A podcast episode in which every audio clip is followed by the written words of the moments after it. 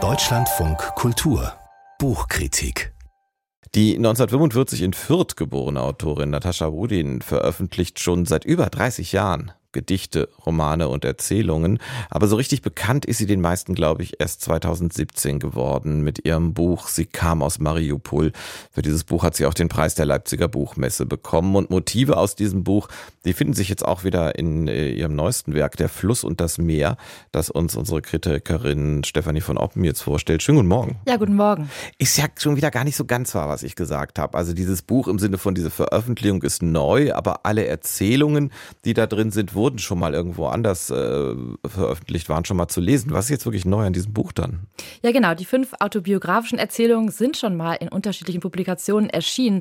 Aber dieser Mann, dieser Band führt sie neu zusammen, sozusagen, in chronologischer Reihenfolge wie am Leben von Natascha Wodin entlang.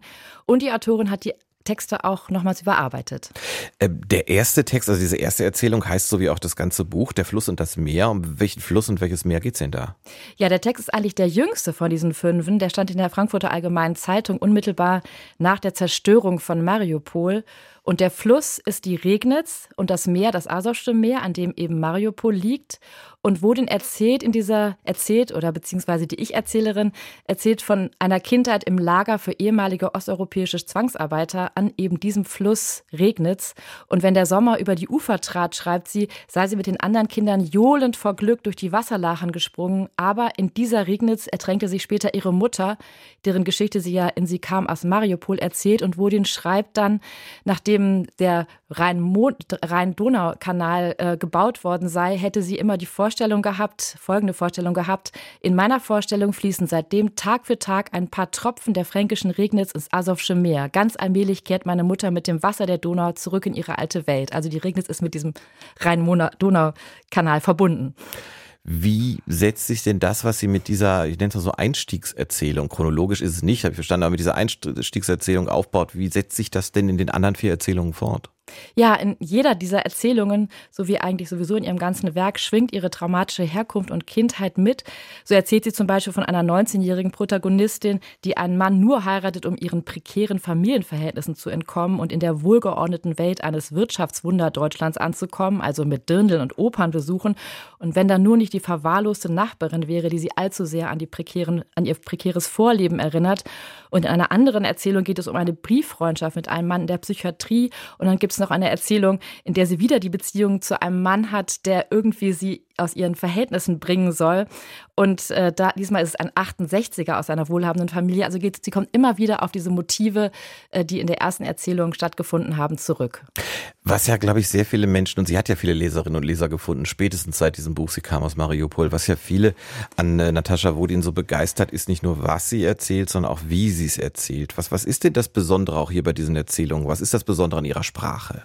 Ja, also man muss einfach sagen, dass ihr Werk einfach eine unglaubliche Tiefe hat. Und das hat sicherlich mit diesen Traumata, die sie immer wieder rekapituliert, äh, zu tun.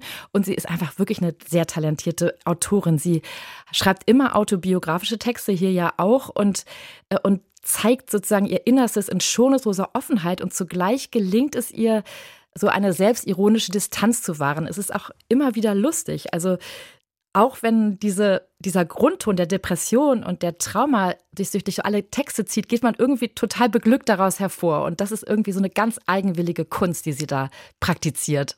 Haben Sie denn bei diesem Band äh, eine Art Lieblingsgeschichte? Hat Ihnen was besonders gut gefallen?